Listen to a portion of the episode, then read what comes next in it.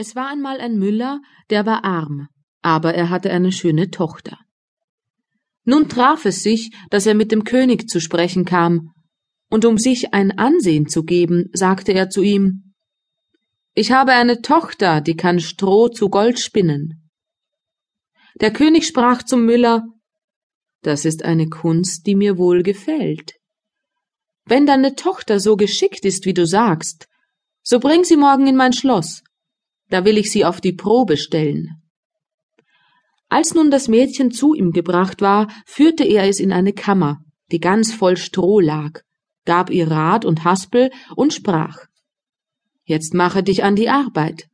Und wenn du diese Nacht durch bis morgen früh dieses Stroh nicht zu Gold versponnen hast, so musst du sterben. Darauf schloss er die Kammer selbst zu, und sie blieb allein darin.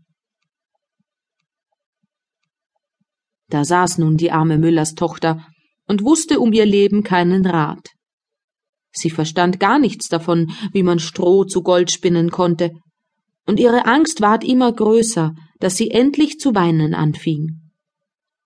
Da ging auf einmal die Tür auf, und trat ein kleines Männchen herein und sprach Guten Abend, Jungfer Müllerin. Warum weint sie so sehr? Ach, antwortete das Mädchen, ich soll Stroh zu Gold spinnen und verstehe das nicht. Da sprach das Männchen, Was gibst du mir, wenn ich dir's spinne? Mein Halsband, sagte das Mädchen. Das Männchen nahm das Halsband, setzte sich vor das Rädchen und schnurr, schnurr, schnurr. Dreimal gezogen war die Spule voll.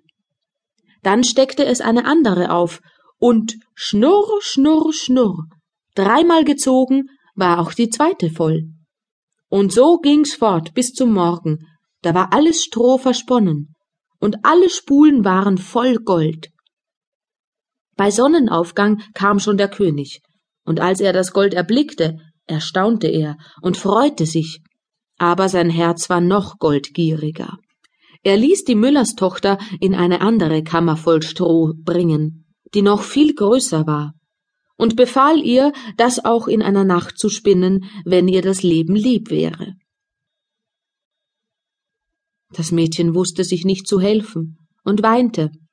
Da ging abermals die Türe auf, und das kleine Männchen erschien und sprach Was gibst du mir, wenn ich dir das Stroh zu Gold spinne? Meinen Ring von dem Finger? antwortete das Mädchen.